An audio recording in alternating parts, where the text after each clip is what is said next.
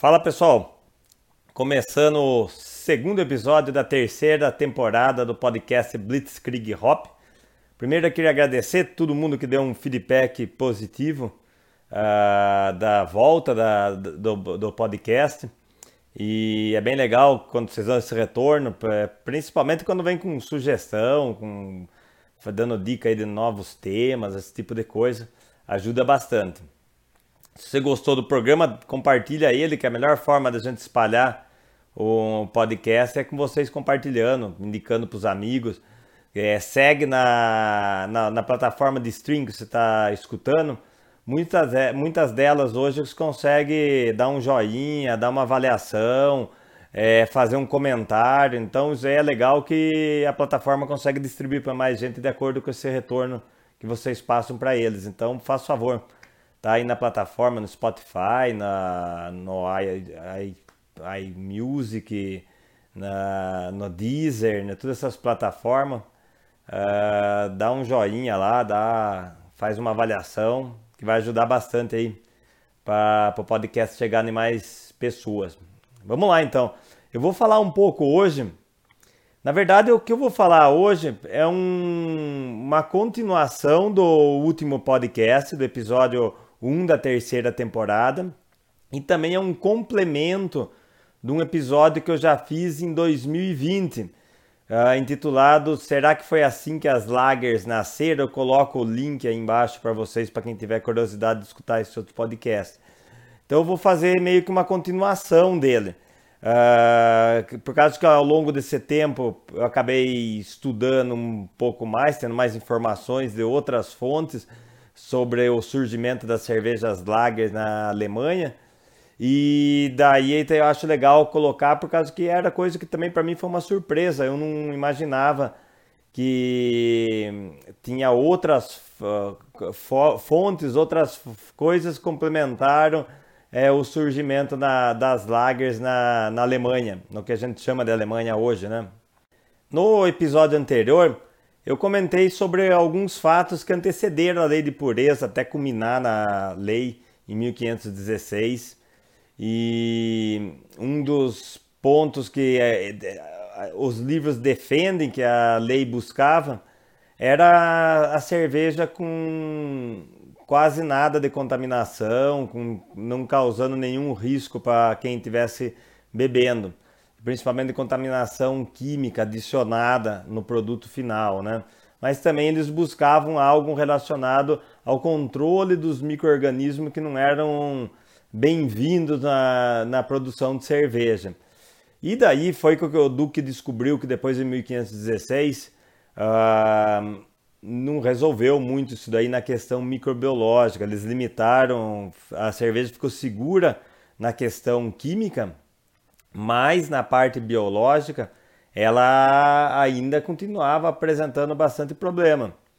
Ah, foi assim então que eu vou deixar o link aqui embaixo no, no corpo do, desse podcast do episódio anterior, que daí é bem mais explicado do que eu estou fazendo agora. Estou fazendo um resumo só para a gente começar desse ponto daqui para frente.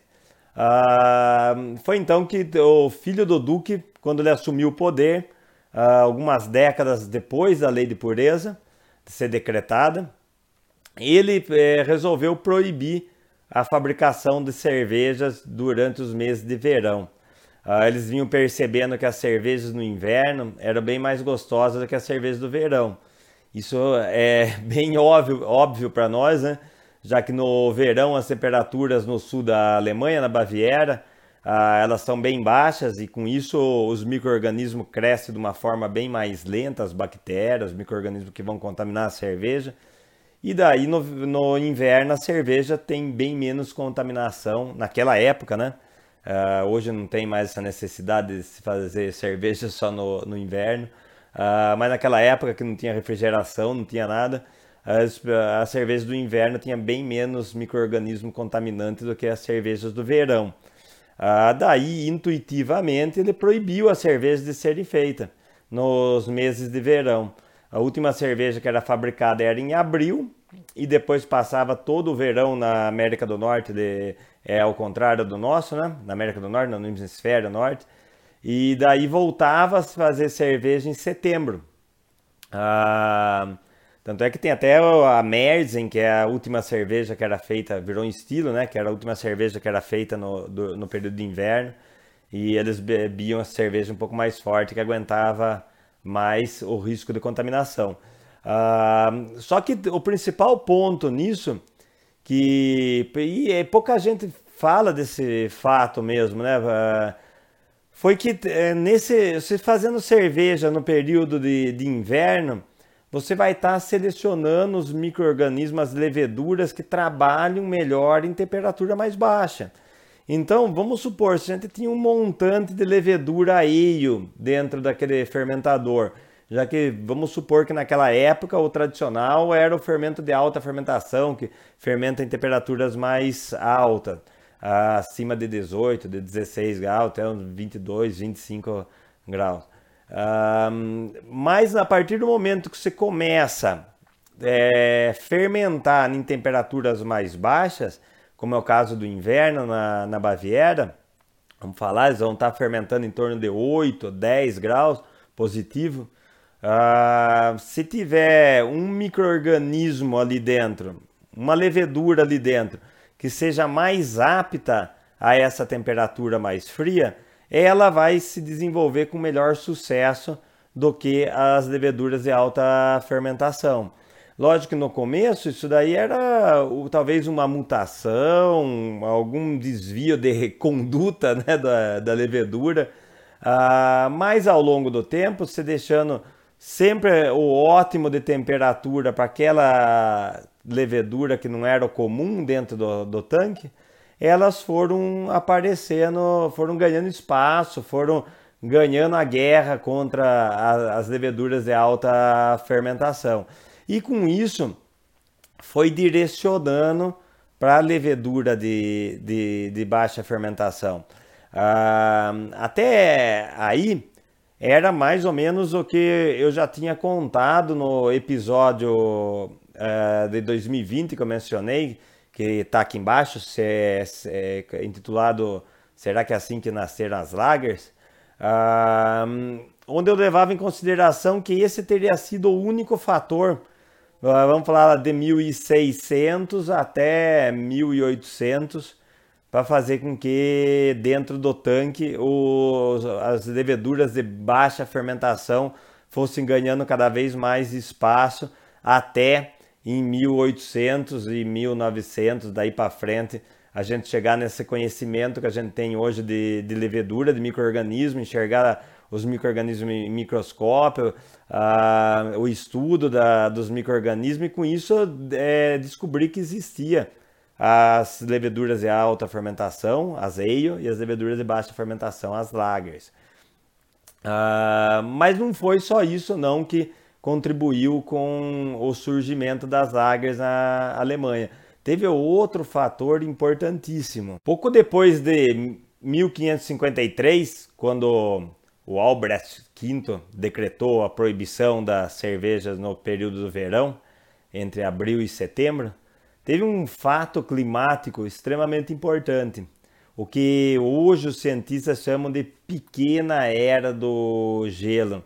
Uh, ninguém sabe precisamente o período que aconteceu isso e também é meio incerto o porquê que aconteceu isso, uh, mas provavelmente o que muitos dizem é que devido a uma forte erupção vulcânica, a Terra ficou coberta com névoa é, do, do, da erupção do vulcão. Uh, e com isso a temperatura da Terra começou a cair muito. Da Terra que eles conheciam naquela época, né? Que era basicamente a Europa, né? Uh, Europa, ali, Mesopotâmia, aquela região que é o antigo mundo, né?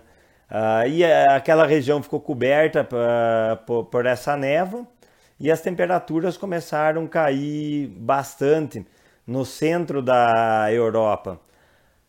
Vocês terem uma ideia, as pessoas que estudam vulcão, uh, eles têm registrado do ano 900 depois de Cristo até 1450 uh, cinco erupções consideradas muito fortes.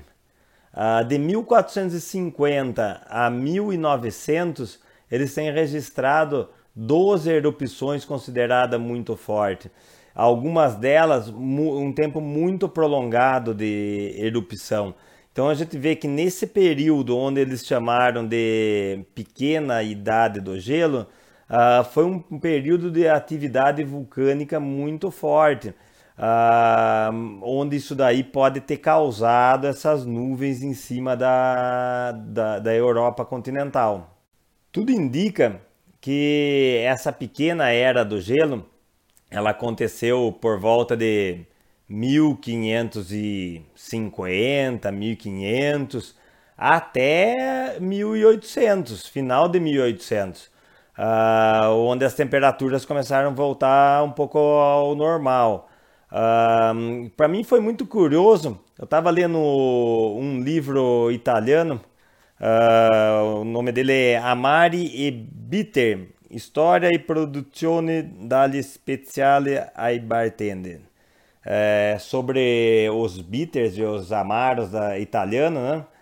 E ele cita exatamente essa, esse período, é, essa pequena era do gelo, como um dos motivos da Itália ser um país que produz um monte de, de, de amaro diferente, é, já que eles julgam que, por, apesar do muito frio na Inglaterra, na Alemanha, na França, a Itália, em alguns pontos, conseguiu ter uma temperatura um pouco mais alta e as raízes sobreviveram, as raízes, as especiarias naquelas regiões. Né?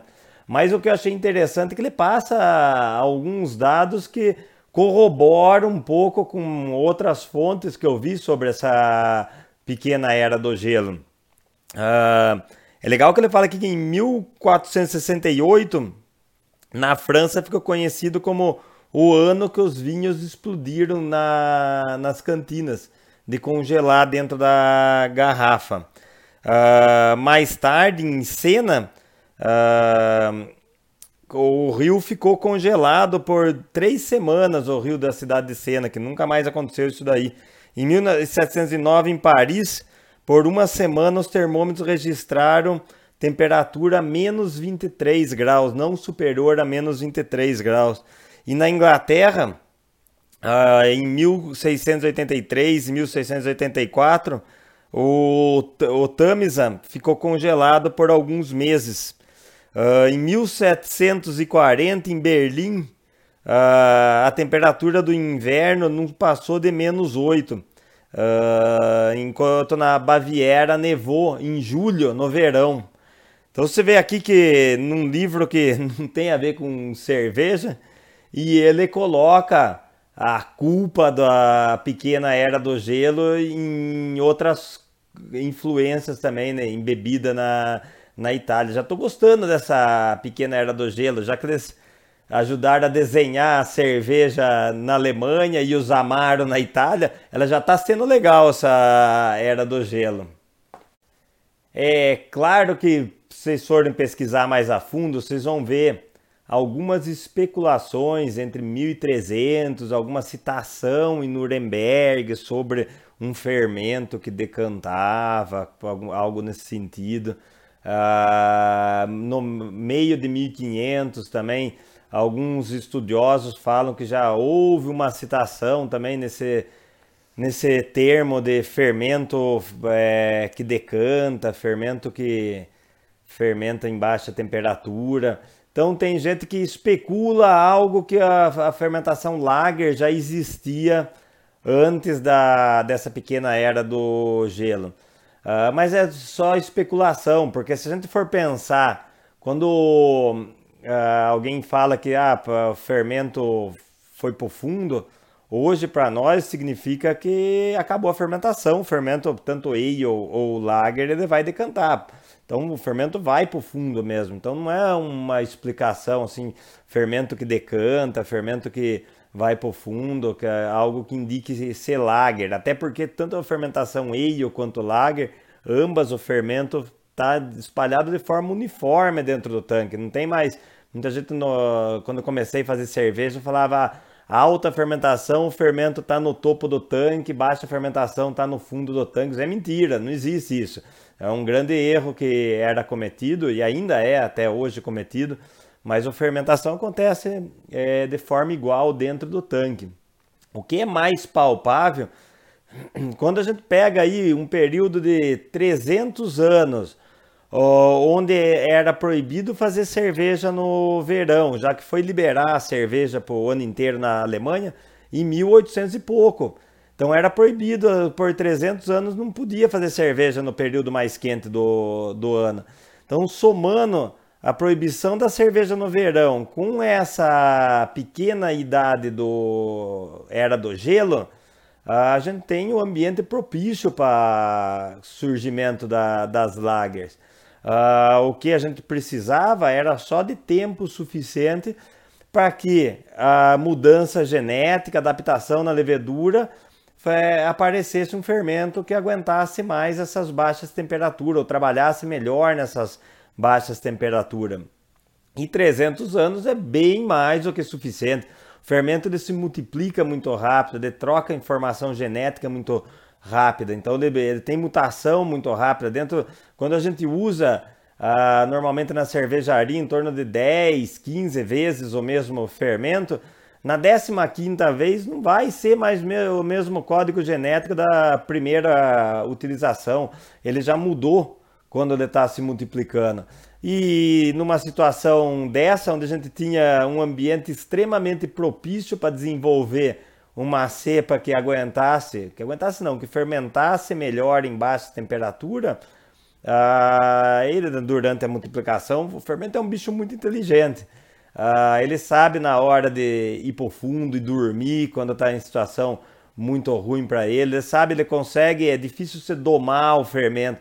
As coisas, coisas mais difíceis que a gente tem hoje dentro de cervejaria é como controlar uma fermentação sempre constante, uniforme e domar esse fermento, né? Então, do, tu, tudo indica, na minha opinião, que o surgimento da, das lagers na Alemanha foi por causa desses dois motivos da, que ocorreram de forma simultânea.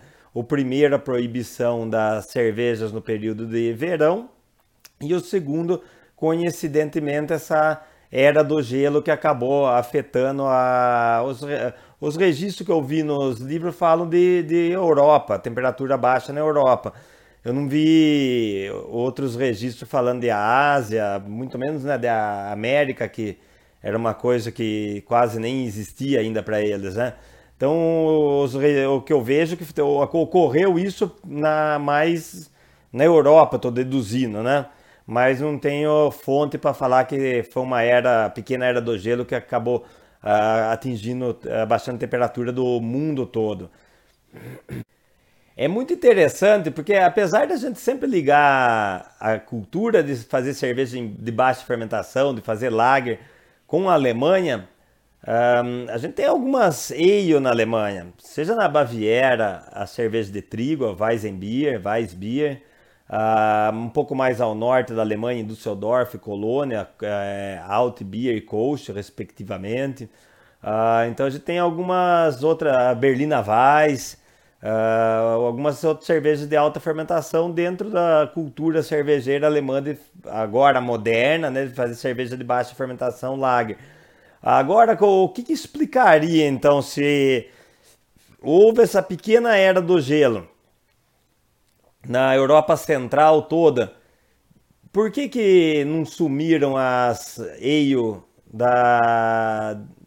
Vamos falar, as mais famosas, é, Weizen, Alt e Kolsch, como que elas sobreviveram a esse período tão frio, já que elas são cervejas de alta fermentação, principalmente a Weizen Beer, que precisa de uma temperatura um pouquinho mais alta do que a Kolsch, justamente porque a gente quer perceber aquele aroma de banana e cravo que, é, é o, que ocorre durante a fermentação, né? que é os ésteres e os fenóis produzidos durante a fermentação.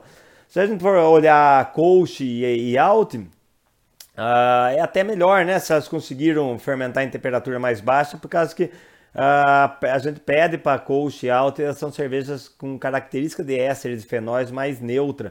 Então elas não precisariam ter essa característica, né? Mas mesmo assim, como que sobreviveu então um fermento lager dentro da algumas cepas né, de fermento lager dentro de uma temperatura bem baixa. Eu vou pesquisar isso aí, vou tentar descobrir, uh, é, para matar essa curiosidade nossa é, so, sobre essa é, resistência do fermento de alta fermentação de, de Düsseldorf, Colônia e da Baviera ou da Weizenbier. Então assim, pessoal, eu acho que esse complemento eu achei fundamental. Para mim foi muito legal essa descoberta né, da, dessa pequena era do gelo. E eu acho que só a proibição do verão, de fazer cerveja no verão, talvez não tivesse sido tão decisivo para produzir, para nascer o fermento lager, né? Então por isso que eu fiz esse outro episódio complementando o episódio que está aqui embaixo, que é como nasceram, será que foi assim que nasceram as lagers, né? Ah, na Alemanha. E sem dúvida nenhuma, hoje a gente já pode falar que a gente já descobriu o nascimento das lagers. Não tem uma data precisa, mas a gente pode falar que foi algo em torno de 1550 e 1800 onde foi o principal é, momento desse período da, da pequena era glacial. Se você achou interessante o conteúdo desse podcast, você pode contribuir. Aqui embaixo tem o link onde você pode fazer uma doação, caso seja possível. Eu sei que está é, tá difícil para todo mundo, mas se você achar interessante que vale a pena contribuir, fique à vontade. Eu vou agradecer que além de ajudar a cobrir os custos de pesquisa de, da produção do podcast, uh, também é uma, uma massagem no ego nosso, que daí é uma forma que vocês estão agradecendo uh, o conteúdo. Se não der para contribuir com grana, não tem problema nenhum. Uh, esse podcast é gratuito, eu faço isso porque eu gosto, uh, mas contribuam então é, compartilhando o podcast, é, dando o like, é, comentando na, na plataforma de stream, dando nota na plataforma de stream que está ouvindo. E, ou mandando mensagem direto para mim sugerindo temas, aí já é uma contribuição tremenda se vocês conseguirem sugerir tema para que eu não perca esse passo do, do podcast. O próximo episódio vai ser um episódio histórico, eu espero que vocês gostem. Eu vou falar sobre é, por que, que na cidade de Bamberg, na Franconia, tem a tradição de cervejas defumada. E daí, pô, tive participações especiais que de amigos meus de, da cidade de Bamberg, da Franconia, que contribuíram de uma forma que não tem como mensurar. Eu vou chamar até esse próximo podcast sobre cerveja defumada com, como um, documentário, podcast documentário, não sei como que fala isso aí, mas de tanta informação útil que uh, eu consegui dessas pessoas que contribuíram para esse próximo podcast. Então espero que vocês é, gostem desse, espero que fique até o próximo. Se vocês tiverem alguma dúvida, tem aí embaixo minhas redes sociais, e-mail, tudo que precisam para entrar em contato. Pode também comentar direto aí. E é isso aí. Quem está assistindo no YouTube e no Spotify está vendo imagem. Não sei se isso é bom ou ruim que vocês estão vendo eu. Mas no Spotify tá o podcast está com vídeo também, o que é bem legal. É isso aí, pessoal. Obrigado. Compartilhem e dê feedback do podcast. Obrigado por terem ficado até aqui e até a próxima edição do Blitzkrieg Hop.